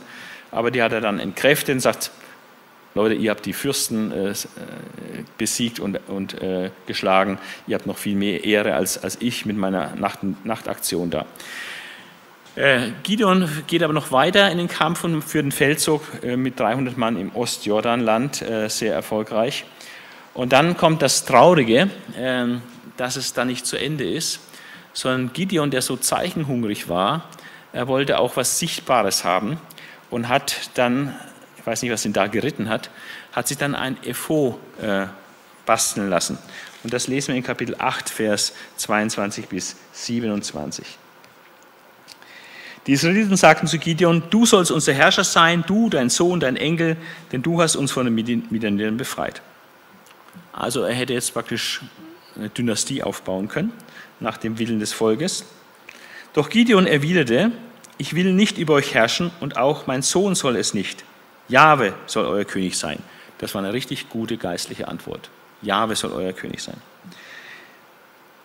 Das war gut. Und im nächsten Satz sagt er was sehr Schlechtes. Ich habe jedoch eine Bitte an euch. Er ist bewenden lassen, einen Punkt gemacht, wäre es gut gewesen. Aber dann hat er noch eine Bitte an sie. Ich habe noch eine Bitte an euch. Gebt mir die geweihten Ringe, die ihr erbeutet habt. Die Midianiter hatten nämlich goldene Ringe getragen, weil sie Ismaeliten waren. Das tun wir gern, sagte sie. Sie breitete einen Umhang aus und jeder warf den Weihring von seiner Beute darauf. Das Gold, das auf diese Weise zusammenkam, wog etwa 20, 20 Kilogramm. Das ist nach heutigem Preis 2 Millionen Euro etwa. Also es war ein Millionenbetrag nach heutigen Rechnungen. Also richtig fett, fette Kohle hier. Dazu kamen noch die Halbmonde, Ohrgehänge, Purpurkleider, die die Menida-Könige getragen hatten und der kostbare Halsschmuck der Kamele. Also hat er richtig einen, einen Beuteschatz äh, mitgenommen aus dieser Schlacht, hat sich geben lassen. Und was macht er damit? Gideon ließ daraus, aus dieser Beute, aus diesem Sieg, den Gott ihm geschenkt hat, ließ Gideon ein Ephod machen. Ephod ist eine Nachbildung eines hohenpriestlichen Gewandes das als Symbol für die Jahwe-Verehrung dient. Und er hat es praktisch gemacht, ohne Auftrag Gottes, aus eigenem Gutdünken. Und was ist dann passiert? Ließ einen Ephod machen in seiner, und stellte es in seiner Heimatstadt Ofra auf, da wo er herkam, wo er den Baalsaltar zerstört hat von Joasch. Anstatt des Baalsaltars kommt jetzt dieses Ephod. Das ist auch ein interessanter Tausch. Ja. Beides, was Gott nicht will. Und dann heißt es, ganz Israel kam dorthin und verehrte es. Dieses oh, unheimlich teure Ephod, dieses, Gewand, Festgewand, wird jetzt da äh, verehrt von Israel. Und das wurde Gideon und seiner Familie zum Verhängnis. Das wurde Gideon und seiner Familie zum Verhängnis. Und ähm, ja, das, ist, das hat noch einen sehr traurigen Nachgeschmack äh, und eine Nachgeschichte. Ähm, zunächst mal 40 Jahre Ruhephase für Israel und dann wird Gideons Tod und Begräbnis äh, kurz beschrieben. Und ähm, dann heißt es, dann kommt Abimelech. Und Abimelech ist ähm, eine ganz finstere Figur. Der einzige Richter, der nur negativ ist und äh, der eigentlich eine einzige Katastrophe ist äh, für Israel, nichts Gutes tut. Ähm, Israels Abfall von Jahwe und zum Abfall von Jahwe gehört auch, dass sie dem Gideon sehr undankbar waren, äh, dass er sie damals durch Gottes Gnade von Midianitern befreit hatte. Und ähm, es wird dann gesagt, dass ähm, hier ähm, Jahwe straft Israel und das Haus Gideons durch König Abimelech. Also wir haben bei Abimelech keine Richtergeschichte, eine Rettergeschichte, wo einer von einer Fremdherrschaft befreit. Also sonst wurden von Gott die Richter berufen, um von Israel von einer Fremdherrschaft zu befreien. Aber in dem Fall äh, wird Abimelech von Gott zugelassen, um Gericht an Israel und auch an Gideon und seiner Familie zu üben, wegen ihrem Götzendienst, den sie da gemacht haben. Also es ist eine völlige neue Variante von einem Richter, sozusagen, was jetzt hier vorliegt. Jahwe straft Israel das Haus Gideons durch König Abimelech. König Abimelech ähm, ist das nächste. Gideons Sohn Abimelech wird König. Gut, irgendwann sollte Israel einen König haben. Es gab auch das Königsgesetz bei Mose und äh, kam ja dann später auch Saul und dann noch äh, später David. Ähm, aber das Königtum von Abimelech war von vornherein äh, schief gewickelt. Das war von vornherein falsch. Äh, Abimelech wirbt nämlich in eigener Sache in Sichem und stachelt äh, die Bewohner seiner Heimatstadt auf, ähm, ihn doch, weil er daher kommt, seine Mutter war in Sichem, so eine Nebenfrau von seinem Vater Gideon, die da äh, in Sichem verblieb, während Gideon woanders lebte. Äh, er ist da aufgewachsen und ähm, so macht er Werbung in eigener Sache, dass die ihn doch zum König ausrufen würden. Und äh, sagt, ihr, dass 70 Söhne Gideons über euch herrschen, macht doch lieber mich zum König, ja? einen von euch. Und diese Propaganda von Abimelech hat gefruchtet. Und die Bürger von Sichem sind darauf eingegangen, haben ihm Geld in die Hand gedrückt. Ähm, und äh, damit hat er eine Söldnertruppe, eine Mördertruppe engagiert und ist dann mit dieser Söldnertruppe äh, nach Ofra gegangen, wo Gideon äh, war und die ganzen Söhne Gideons lebten und hat alle Söhne Gideons äh, getötet an einem Tag. Öffentlich hingerichtet. Damit die alle weg waren, keiner ihnen den Thronstreich machen konnte und er dann allein als König war. Nur ein kleiner Junge, nur äh, einer, einer Söhne Jotam, der ist ihm entkommen, den hat er nicht erwischt. Und das ist ähm, natürlich ein äh, katastrophaler Anfang eines Königtums, ja, wenn es A, äh, Selbstpropaganda ist und dann noch mit einem Massenmord an der eigenen Familie äh, beginnt. Ja, das ist eine Katastrophe geistlich. Und ähm, im Gesetz des Mose steht, ähm, dass, Jahwe, dass Israel den als König äh, ernennen soll, den Jahwe bestimmt. Äh, Gott hat später dann den Saul bestimmt, ja? Gott hat später auch den David bestimmt, aber den Abimelech hat Gott nie bestimmt. Der hat sich selbst zum König machen lassen, hat Propaganda gemacht und es hat gefruchtet durch Sichem. Ja. Ähm, während des Krönungstages, wo er in Sichem dann feierlich äh, nach diesem Mord äh, zum König äh, gemacht werden soll, ähm, hat sich Joram herangeschlichen und aus der Ferne, aufgrund der akustischen Verhältnisse, von der Ferne von so einem Felsen aus rufen und hat praktisch diese wunderbare Krönungszeremonie gestört äh, durch seine Zwischenrufe und hat da eine Parabel erzählt, äh, und zwar von einem, von einem Olivenbaum, der zum Herrscher gemacht werden soll, der aber ablehnt. Ja. Er sagt, ähm, dann der Feigenbaum, der wird gefragt, willst du Herrscher sein? Er lehnt auch ab. Der Weinstock lehnt auch ab, sagt, ich habe meine Aufgabe als, als Wein, ich habe meine Aufgabe als Feigenbaum, als Olivenbaum, ich will nicht der Herrscher sein, ich will meine Aufgabe machen. Und weil die praktisch alle ausgefallen sind, äh, wird dann der Wegdorn, also so ein stacheliges Style, äh, dann angefragt, willst du König sein? Also etwas, was ganz unwürdig ist und nieder ist und äh, unbedeutend ist und ja, stachelig ist. Äh, und der sagt, ja, ja, das mache ich dann. Und diese Parabel ist praktisch ein Hinweis auf das Königtum von Abimelech. Und dann klagt der äh, Jotam, also aus, aus einem Felsen, wo er, von dem er spricht, aus gewisser Entfernung, sichere Entfernung, klagt er die Leute von Sichem an und hält denen eine Strafrede, äh, wie undankbar sie sind, äh, so am Haus Gideons zu handeln, der sie gerettet hat, und dass sie den Abimelech zum König machen und so weiter. Und ähm, dann tut der ähm, Jotham noch äh, zwei interessante Sachen vorstellen. Er sagt, wenn das Recht war, was ihr gemacht wird, okay, dann dürft ihr euch freuen. Aber wenn das Unrecht ist, was ihr da gemacht habt, dann sollen Sichem und Abimelech sich gegenseitig vernichten. Praktisch ein Fluch hat er ausgesprochen für sie. Dann sollen Sichem und Abimelech sich gegenseitig vernichten, die jetzt so verbrüdert sind in dieser bösen Tat. Und dann, nichts wie weg, flieht er und versteckt sich in Bär, äh, und, äh, weil sonst würde er auch umgebracht werden, wenn er nicht abgehauen wäre. Und dann äh, erfahren wir gar nichts, was Abimelech eigentlich während seiner dreijährigen Regierungszeit äh, gemacht hat, sondern wir erfahren nur, wie er zu, wie er zu seinem Ende gekommen ist.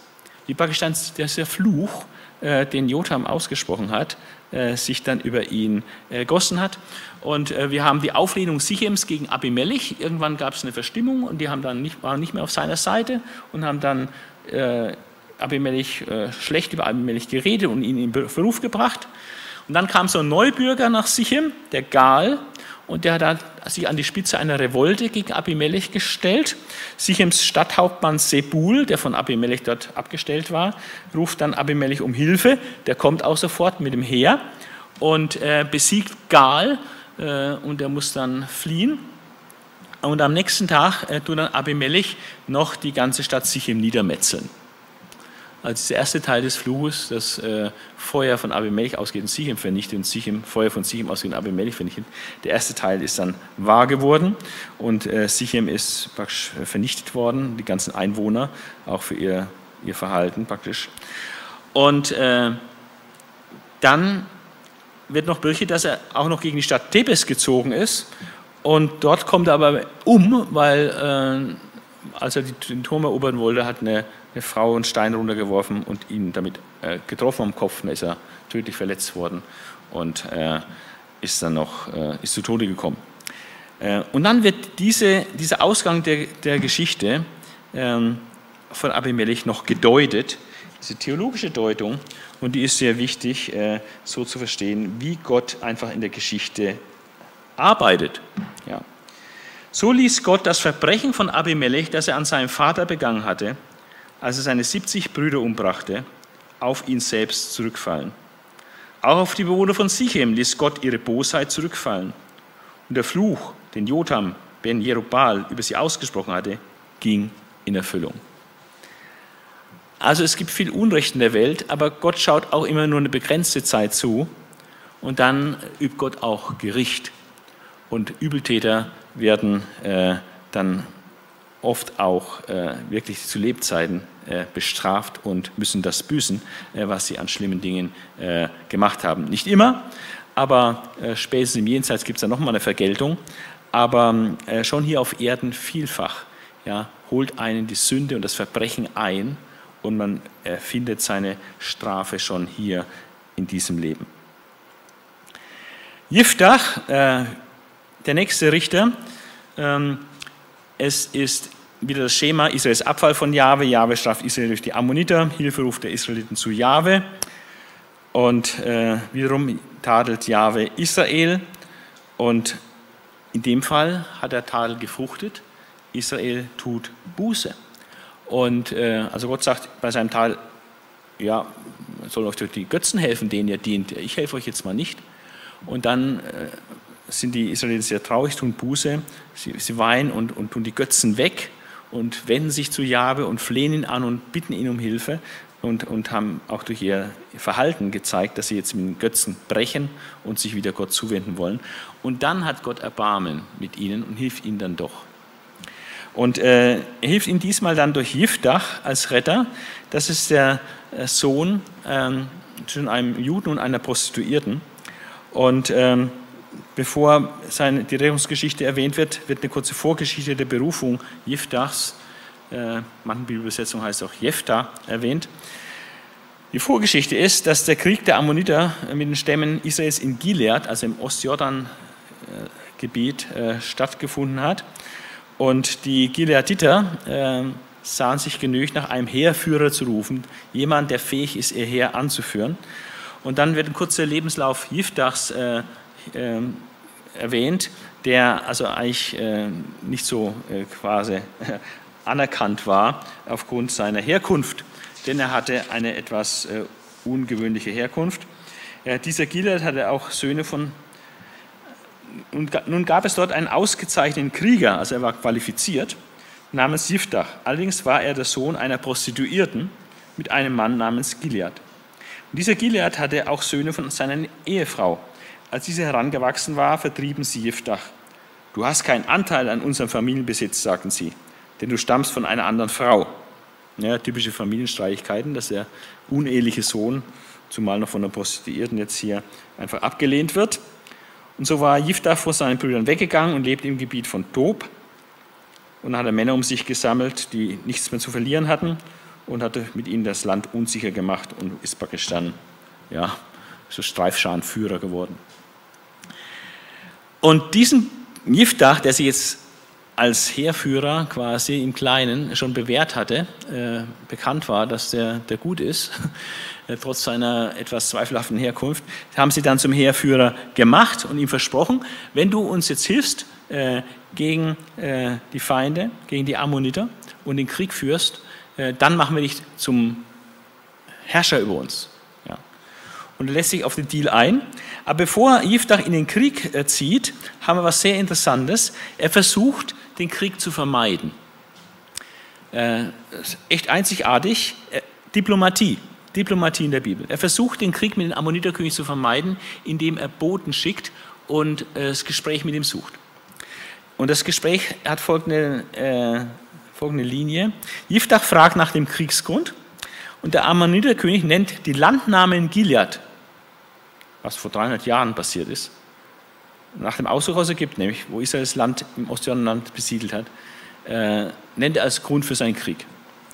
Äh, Jiftach widerlegt dann das als berechtigten Vorwurf, weil das ja gar nicht das Land von äh, dem Ammoniter war. Äh, und ähm, also anhand der Geschichte widerlegt er es und er, er widerlegt es auch anhand des internationalen Kriegsrechts, dass wenn Gott ein, ein Gebiet zu erobern schenkt und äh, dann gehört es ihm und das würde er auch so machen mit den Gebieten, die sein Gott ihm zum Erobern schenkt. Also es ist ein erobertes Gebiet gewesen und nicht sein hergebrachtes äh, Stammland. Und äh, also mit anhand der Geschichte und anhand vom internationalen Kriegsrecht widerlegt er den Vorwurf. Und dann erinnert Jiftach an Balak, dem früheren ähm, Moabiter König Ben Zippor, und die 300-jährige Besiedlung Gileads durch Israel. Und äh, Jiftach bezeugt Israels Unschuld, ähm, also hat keinen Grund gegeben, keinen Anlass, dass Ammoniter Krieg gegen ihn führen und er ruft Jahwe als Richter an. Aber der Ammoniterkönig hört nicht auf Jiftach. Also diese Diplomatie ist gescheitert und es kommt äh, zum Krieg. Und äh, zu Beginn des Krieges, und das ist das Tragische bei Jiftach, macht der Gott ein Gelöbnis und sagt, ohne nachzudenken. Das Erste, wenn, wenn, du mir einen Sieg gibst, das Erste, was aus meiner Haustür herauskommt, will ich dir, will ich dir geben, will ich dir opfern. Hat wahrscheinlich gedacht, dass er ihn Ziege als erstes begrüßt oder was. Und dann siegt er über die Ammoniter. Und das wird eigentlich nur sehr kurz äh, berichtet. Auch hier ist diese Schlacht gar nicht mehr so im Zentrum, sondern eigentlich das Gelöbnis. Und dann hat dieses Gelöbnis einen ganz traurigen Nachgang und eine ganz große Tragik, Ähm, das lesen wir in Kapitel 11, Vers 34, 40. Äh, weil als er dann nach, nach dem Sieg über den Ammoniterkönig nach Hause kommt, wer kommt da als erstes aus seiner Haustür rausspaziert? Also nicht eine Ziege oder ein Bock oder irgendwas, sondern seine einzige Tochter. Und dann hat er Gott auch gelobt, sie zu opfern. Und dann ist er natürlich total schockiert und total down und sagt, du machst, stößt mich jetzt ein Unglück, jetzt bist du herausgekommen und so. Ich habe Jahwe das versprochen, wer zuerst aus meiner Tür rauskommt, den opfer ich. Und dann sagt seine Tochter, ja, mach du das, was du Jahwe versprochen hast, aber lass mich meine Jungfrauschaft beweihen, denn sie war noch nie mit einem Mann zusammen und äh, musste ja eigentlich jetzt sterben. Und ähm, hat zwei Monate gebeten, noch äh, zu weinen über ihre Jungfrauschaft. Hat sie dann auch gemacht mit ihren Freundinnen, ist zwei Monate in die Berge, hat sich zurückgezogen und geweint, dass sie nie einen Mann äh, gehabt hat. Und dann hat ähm, Jiftach getan, wie er gelobt hatte. Möglicherweise heißt das, dass er wirklich getötet hat. Ähm, das ist die eine Auslegung. Ähm, das wäre das wörtliche Verständnis von dem, was da steht. Er tat äh, an ihr, wie er gelobt hatte. Also er hat sie getötet, geopfert. Das ist natürlich etwas, was Gott gar nicht will. Gott will überhaupt keine Menschenopfer. Von daher ist es auch eigentlich ganz blöd. Dann wird auch diese Betonung, dass sie um ihre Jungfrauschaft geweint hat, äh, zwei Monate lang, und dass es dann sogar zur Sitte geworden ist, dass alle Jahre wieder dann israelitische Jungfrauen mal einen Tag in die Berge gehen und da gedenken an diese Tochter von Jephthah. Dieser Brauch, diese Sitte, wird dann so gedeutet, dass er sie vielleicht doch nicht getötet hat, sondern dass er äh, sie praktisch nur Gott geweiht hat und dass sie keinen Mann kriegen durfte. Dass sie praktisch ledig bleiben musste und im Dienst Gottes, im Dienst Gottes zur Verfügung gestellt wurde. Wie später mal Samuel Gott geweiht wird und Gott äh, für den Dienst Jahwes zur Verfügung gestellt wird. So dass sie praktisch keinen Mann bekommt. Ähm, es ist schwer zu entscheiden, äh, was hier äh, wirklich passiert ist. Die Ausleger können sich da nicht, nicht einigen. Ähm, beide Varianten sind denkbar, haben Gründe. Ähm, man wünscht sich eher, dass er sie nicht geopfert hat, sondern nur geweiht hat. Aber vielleicht hat er wirklich diesen Wahnsinn getan und sie geopfert. Auf jeden Fall eine große Tragödie, diese Sache mit dem Gelöbnis.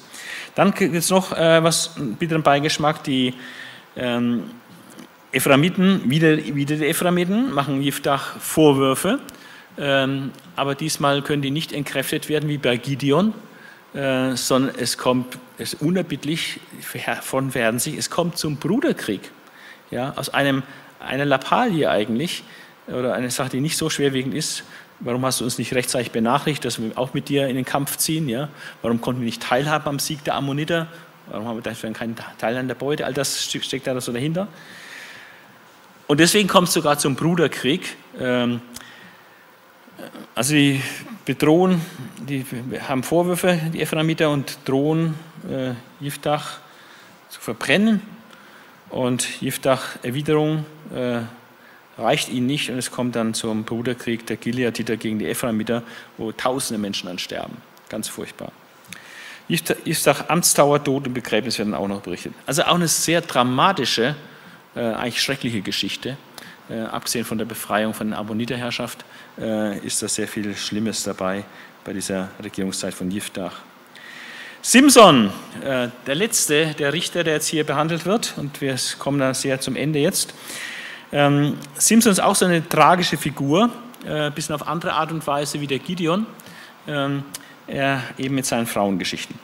Wiederum Israels Abfall von Jahwe, dann straft Israel wird Israel gestraft von Jahwe mit 40 Jahren Fremdherrschaft durch die Philister und Gott sendet Simson als Retter. Äh, es hat eine Vorgeschichte der Geburt und des Wirkens Simson, äh, wird ausführlich erzählt, wie er durch Engelerscheinung bei seinen Eltern äh, seine Geburt angekündigt wird, dass er Naziräer wird, also Gott geweiht, wie er dann erstarkte und schon früh der Geist Gottes auf ihn kam, übernatürliche Kräfte hatte. Das wird so erzählt. Und dann startet der eigentliche, äh, die Sache, wo es dann ernst wird, ähm, dass Simson äh, in Timna heiraten will. Ähm, er will unbedingt diese Philisterin heiraten. Die Eltern sind entsetzt, ja, gibt es in Israel keine schönen Frauen? Nein, diese Philisterin muss es sein. Aber es heißt dann, es war von Gott. Es war von Gott so eingefädelt. Weil dieser Eigenwille äh, Simpsons war von Gott, weil Gott suchte einen Anlass, damit Simson einen Hass kriegt auf die Philister und dann auch vorgeht gegen die Philister und ein Werkzeug wird, um die Philister zu bekämpfen. Ja, das steckt so dahinter. Also Simson besteht auf die Heirat einer Philisterin in Timna. Er geht dann mit seinen Eltern dorthin, um die Sache mit den Brauteltern äh, klar zu machen. Unterwegs auf diesem Weg zur Brautschau tötet Simson einen Löwen äh, mit bloßen Händen. Das zeigt einfach seine unermessliche Kraft, die er hatte. Und die Brautschau verläuft positiv, also auch nachdem er sie näher angeschaut hat, will er sie immer noch heiraten. Und die Eltern kommen überein, okay, er kriegt sie.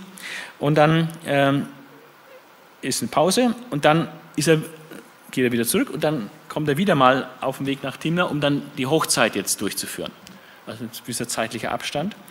Und auf dem Weg schaut er mal nach diesem Löwenkadaver, was denn da so ist. Und siehe da, im Löwenkadaver ist jetzt ein Bienenschwarm und Honig. Und neben von dem Honig ist, gibt es auch seine Eltern. Und äh, dann gibt es eben große Hochzeit in, in Timna.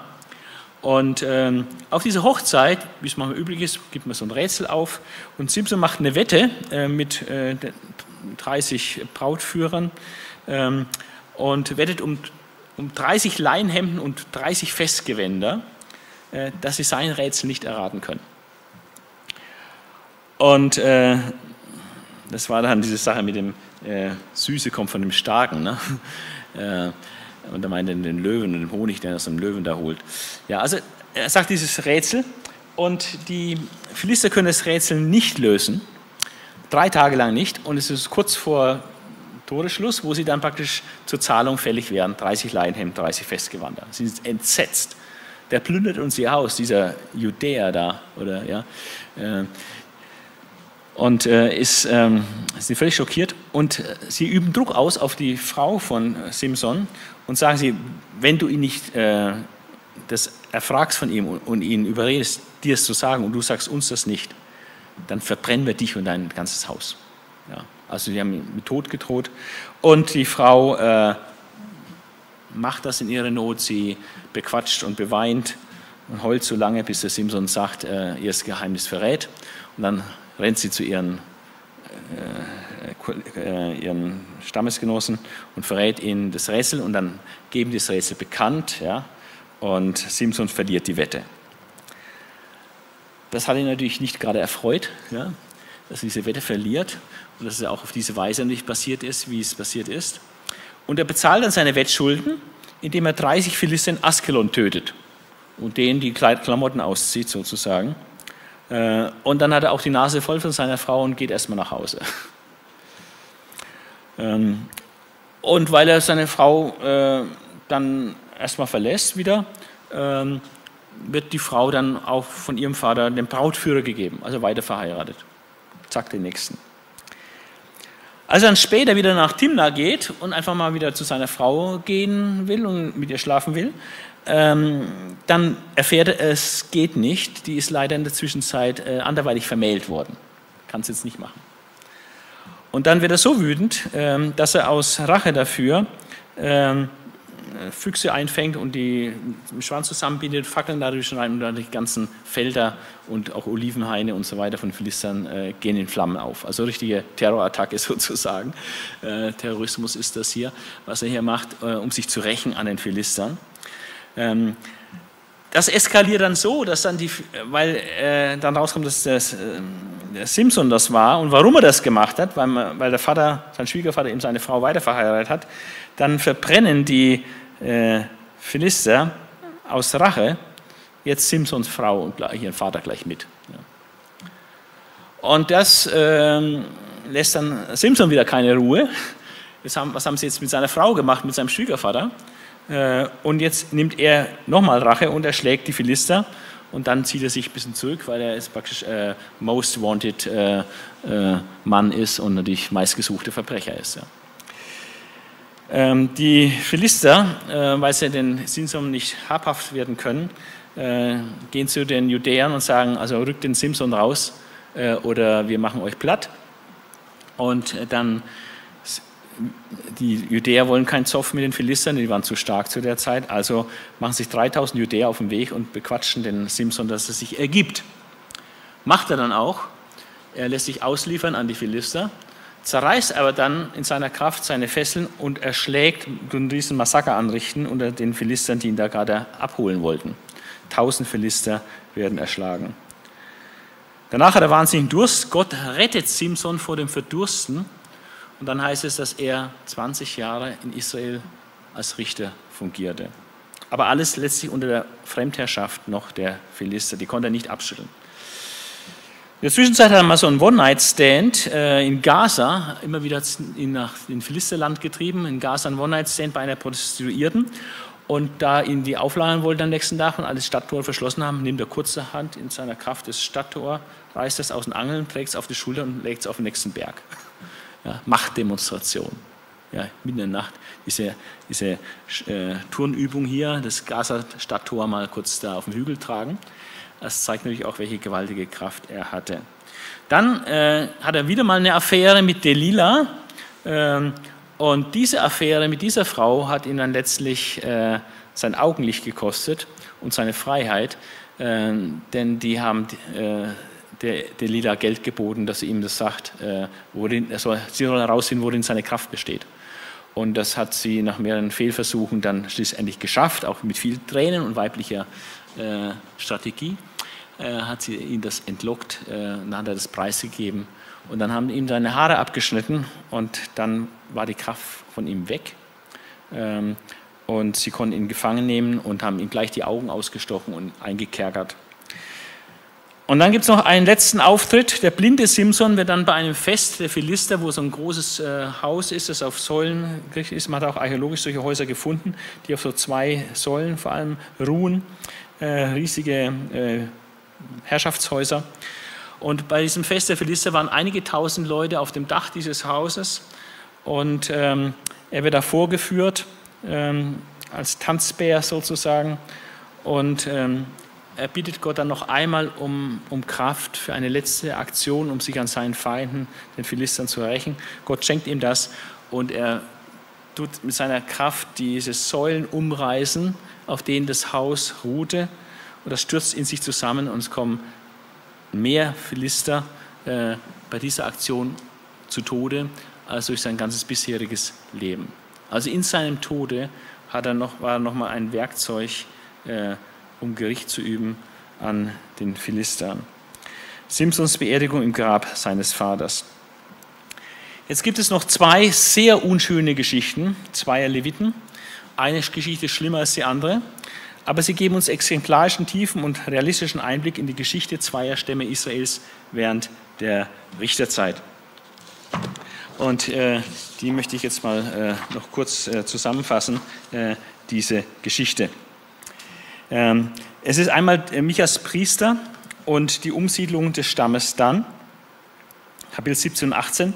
Und dann geht es um eine Gruppenvergewaltigung in Gibeon und als Ergebnis davon die fast völlige Vernichtung des Stammes Benjamin. Also extrem schlimme Sachen. Ähm, beginnen wir mit der ersten Geschichte. Bei dieser ersten Geschichte wird das Prinzip deutlich, deine Sünde wird dich finden. Denn wie der Betrüger Jakob von seinem Onkel Laban und seinen eigenen Söhnen betrogen wurde, so wird auch hier ein Dieb beklaut.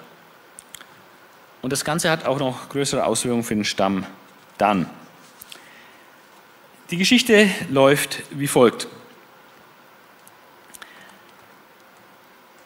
Der Ephraimiter Micha bekennt, seine, bekennt seiner Mutter, dass er ihr eine riesige Geldsumme von 1100 Silberstücke gestohlen hat und gibt ihr das Geld zurück was sie sehr freut. Äh, 1100 Silberstücke ist ein Haufen Geld. Äh, 70 Silberstücke hatte damals Abimelech bekommen, um sich Söldner, eine Söldnertruppe aufzustellen. Oder in Kapitel 17 bekommt äh, ein Priester einen Jahreslohn von 10 Silberstücken und Kosten und Logis frei. Ähm, aber 10 Silberstücke als Jahreslohn. Und er hat 1100 Silberstücke äh, geklaut und jetzt zurückgegeben. Also eine Riesensumme. Ja. Die Mutter ist hoch erfreut über das wiedergefundene Geld und investiert einen Teil davon, 200 Silberstücke, in die Herstellung eines Götzenbildes. Und Micha äh, war wohl auch nicht unvermögend, hat zusätzlich noch ein Ephod und einige Teraphim, einige Hausgötzen dazu noch gebaut und hat sich so fast ein eigenes Privatheiligtum mit verschiedenen Kultgegenständen erstellt und seinen Sohn als Priester eingesetzt, obwohl der gar nicht Levit war. Und zur Erklärung dieser chaotischen Zustände wird dann gesagt, damals gab es noch keinen König in Israel. Ja, solche chaotischen Zustände waren. Und dann kommt ein arbeitssuchender Levit vorbei, äh, der äh, im Stamm äh, bei, bei Juda gelebt hat vorher. Der kommt jetzt hier bei Micha vorbei auf dem Gebirge Ephraim. Und der Micha heuert ihn dann als Priester an. Und durch dieses Upgrade seines Privatheiligtums, dass er jetzt einen, einen richtigen Priester, einen Levit als Priester hat, ja, durch dieses Upgrade, rechnet er sich aus, dass Jahwe ihm noch mehr Gutes tun würde deswegen. Ja, weil er doch jetzt einen Leviten hat als äh, Priester. In jener königslosen Zeit suchten die Daniter aus den Ortschaften Zora und Eshtaol nach einem eigenen Siedlungsgebiet, was sie bisher noch nicht erreicht hatten, und haben fünf Kundschafter beauftragt, das Land zu erkundigen, wo sie sich denn niederlassen könnten, wo es nicht so viele Kämpfe gibt, um dann Land zu bekommen. Und die kamen auch zufällig bei Micha vorbei auf ihrer Landsuche und haben dann am Dialekt des Priesters erkannt, weil der ja aus Juda kam, sie kam auch aus Juda, ähm, dass er ein Ortsfremder war. Und von da hat man sich schon gleich mal ein bisschen solidarisiert. Und er hat äh, ihnen dann seine Geschichte erzählt, wie es ihn eben danach äh, in das Haus von Micha äh, verschlagen hat. Und dann, weil er halt schon mal da war und dann auch so ein Ephod da war und so, haben gesagt, dann befragt doch Gott für uns, ob unsere Reise von Erfolg gekrönt ist. Ja, hat er auch gemacht und hat gesagt, ja, geht, Gott ist mit euch. Dann zogen die fünf Männer weiter und kamen nach Laish, das ist im äußersten Norden Israels, am, Hängen des Hermon-Gebirges und erkannten dort das Laish äh, wegen seiner völlig abgeschiedenen Lage und auch der Bevölkerung, das sind Sidonier dort gewesen, äh, wo ihre anderen Sidonier weit, weit weg erst am Meer, an der Küste siedelten, ähm, das also an sich sehr gut sich eignete für eine Eroberung. Und das haben sie dann auch so ihren Auftraggebern zu Hause berichtet und haben gesagt, das ist eine Gelegenheit, die Gott uns gibt. Okay, dann brachen die Daniter aus den Städten Zoran, Eshtaol auf und haben sich komplett aufgemacht, auszuwandern, jetzt nach Lachish, um das zu erobern dort sie anzusiedeln. Und haben 600 Bewaffnete aufgeboten und kamen dann über Kiryat Jerim in Juda, das ist Lager Danz, heißt es, wurden umbenannt ins Lager Danz, kam dann auch ins Gebirge Ephraim bei Micha vorbei. Und dort machten die Kundschafter dem Priester Micha ein Jobangebot. Und zwar gleich als Stammespriester. So ist er Hauspriester von Micha. Hey, du kannst Karriere machen bei uns. Du kannst Priester von unserem ganzen Stamm sein, unserer ganzen Sippe hier. Äh, dazu war dieser Levit äh, sehr gerne bereit. Also diesen Karrieresprung nahm er natürlich gerne mit. Und ähm, dann stahlen die Kundschafter auch gleich noch, weil sie schon mal da waren, äh, den, den Ephod und äh, und die Teraphim und, und dieses Götzenbild im Hause Michas. Also es ist praktisch die ganzen Kultgegenstände in dem Privatheiligtum von Micha, haben sie geklaut. Erst hat der Levit zwar protestiert, dann hat er sich aber angeschlossen, die Sache selber auch eigenhändig rausgetragen. Als dann Micha nach Hause kam äh, oder den Diebstahl bemerkte und hat dann gedacht, es waren nur ein paar wenige Männer, rückte er aus mit ein paar Leuten, äh, um das zurückzuholen. Er konnte aber dann überhaupt nichts ausrichten, weil sich einfach die 600 Bewaffneten entgegengestellt haben und gesagt, äh, was willst du denn, hau ab, sonst äh, sind einige grimmige Männer, also äh, du wirst nicht mehr lange zu leben haben, wenn du nicht abdampfst hier. Naja, musst halt abdüsen. Ja? Also wir sehen, der einzige Dieb, Micha, wurde am helllichten Tag selber bestohlen. Anschließend erobern die, Daniter Laisch, vollstrecken den Bann an den Oberen und brannten die Stadt nieder. Danach bauten sie sie wieder auf. Wahrscheinlich war das ihnen ein bisschen zu primitiv da, wollten Neubauten machen. Haben sie wieder aufgebaut, benannten sie um in Dan. Dann errichteten sie dort ein Heiligtum, machen den Leviten Jonathan aus dem Stamm Gershon, einer der Söhne der Leviten, äh, zum Priester. Auch dessen Söhne haben den Priesterdienst dann noch versehen, bis, ja, bis auch sie dann eines Tages in die Gefangenschaft äh, geführt wurden. Ähm, das war, da wahrscheinlich nur diesen Ort. Das heißt, das geschnitzte Bild Michas wurde dort dann so lange verehrt, heißt es im Bibeltext, wie auch das Heiligtum in Shiloh Bestand hatte. Und es ist ja erst zur Zeit von Samuel äh, zerstört worden. Also das reicht äh, hin, was zeigt, dass dieser, diese Geschichte auch erst in späterer Zeit aufgeschrieben worden sein konnte. Das ist die eine Geschichte, äh, die ist schon ziemlich happig. Die andere ist noch schlimmer. Äh, hier geht es um die Gruppenvergewaltigung in Gibeon und die fast völlige Vernichtung des Stammes Benjamin. Ein Levit holt, mache ich etwas kürzer, ein Levit holt seine in ihr Elternhaus zurückgekehrte untreue Ehefrau zurück und bleibt noch ein paar Tage dort bei seinem Schwiegervater. Trinken und komm, er kommt immer nicht los. Und äh, am letzten Tag kommt er dann doch auch erst später los und deswegen braucht er auf dem Rückweg, hat es nicht geschafft bis nach Hause äh, und war dann in Gibea, in Benjamin, hat ein Nachtquartier gebraucht, weil es einfach schlagartig dunkel wurde. Und ein alter Mann hat ihn da aufgelesen und ihn, seine Frau und seinen Diener mit in sein Haus genommen. In der Nacht kam es dann zu einer Wiederholung der Ereignisse von Sodom und Gomorra, wo praktisch die Bevölkerung aufsteht und sagt, rücke heraus, ja, wir wollen vergewaltigen. Ja. Also den Mann vergewaltigen. Ähm, 1. Mose 19. Und ähm, das hat dann auch so geendet, dass ähm, dann äh, gut, da waren keine Engel im Spiel, von daher hat es dann anders geendet, ähm, sondern die haben dann die Frau rausgegeben. Und die Menge hat dann die Frau äh, ganze Nacht vergewaltigt, Gruppenvergewaltigung, und am nächsten Morgen war die dann auch tot. Als der Mann am nächsten Morgen aufstand, findet seine tote Frau, hat die Leiche mitgenommen, hat sie zu Hause zerstückelt in zwölf Teile, äh, nicht 112, sondern in zwölf Teile. Und die zwölf Teile von seiner zerstückelten Frau hat er zu den zwölf Stämmen Israels geschickt äh, und gesagt, wie wollt ihr auf diese Schandtat in Gibea reagieren? Das kann man doch nicht durchgehen lassen. Und darauf hat, äh, das war eine ganz heiße Sache und es hat dann praktisch zu einer Totalmobilisierung geführt und es haben sich elf Stämme versammelt in Mitzbah, äh, alle außer Benjamin. Gibea lag ja in Benjamin. Aber alle Stämme außer Benjamin, 400.000 Werfern, haben sie versammelt in Mitzvah, haben sich dort den Tathergang erzählen lassen und haben beschlossen, äh, Gibea muss dem Erdboden gleichgemacht werden, das muss total vernichtet werden, dieser, dieser Ort. So was Böses, so was Schreckliches in Israel darf nicht sein, muss komplett vernichtet werden. Ähm, aber Benjamin hat sich nicht an der, dieser Versammlung äh, beteiligt äh, und haben ihrerseits 26.000 Mann aufgeboten und gesagt, das lassen wir nicht zu. Gibeon ist eine Stadt in Benjamin, wir lassen nicht zu, dass ihr Gibeon vernichtet. Und so kam es zum Bruderkrieg, elf Stämme gegen die Stadt Gibeon, unterstützt durch den Stamm Benjamin. Und kurioserweise, also wurde dann das losgeworfen, wer soll zuerst hochziehen, und da ist also Judah zuerst gezogen. Und kurioserweise hat dann Judah erst eine schreckliche Niederlage erlitten. Eine verheerende Niederlage erlitten. Obwohl sie doch eigentlich für das Richtige gekämpft haben. Und am nächsten Tag haben sie nochmal eine Niederlage erlitten. Und die waren ganz verzweifelt. Obwohl sie eine Übermacht waren, hatten sie eine Niederlage erlitten. Und dann hat äh, Gott gesagt, morgen, morgen gebe ich euch die Stadt in die Hand und dann könnt ihr den Bann an Gibeon verschränken. Und es hat dann dazu geführt, dass am nächsten Tag tatsächlich dann die, die Koalition der elf Stämme die Oberhand gewonnen hatten und sie hatten äh, dann äh, das Heer der Benjamiter fast vollkommen aufreiben können. Nur 600 Leute konnten noch in die Berge entfliehen. Aber alle anderen wurden vernichtet. Und dann haben sie auch das ganze, den ganzen Stamm Benjamin komplett ausgelöscht. Und haben auch geschworen, von uns darf niemand eine Frau an diese Männer verheiraten, die da übrig geblieben sind.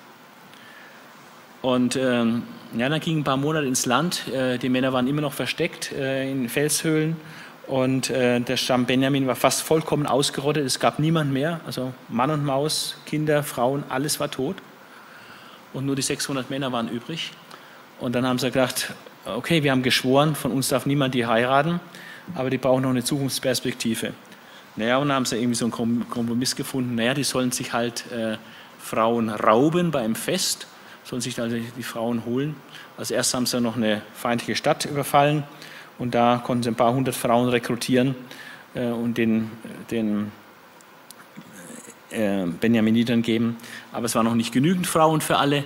Und dann haben sie noch so einen Deal gemacht. Äh, also die können sie noch so 200 Frauen rauben äh, bei diesem Fest. Dann haben wir sie ihnen ja nicht gegeben, aber wir dulden das, wenn sie die dann entführen. ja.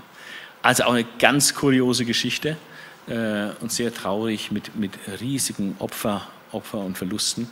Und alles zu einer Zeit, da noch kein König in Israel war. Und äh, damit schließt praktisch die Berichterstattung über die Richterzeit und es kommt dann als nächstes das Buch Samuel, äh, wo dann der Beginn der Monarchie in Israel äh, äh berichtet wird, wie das kam, dass Israel dann einen König hatte.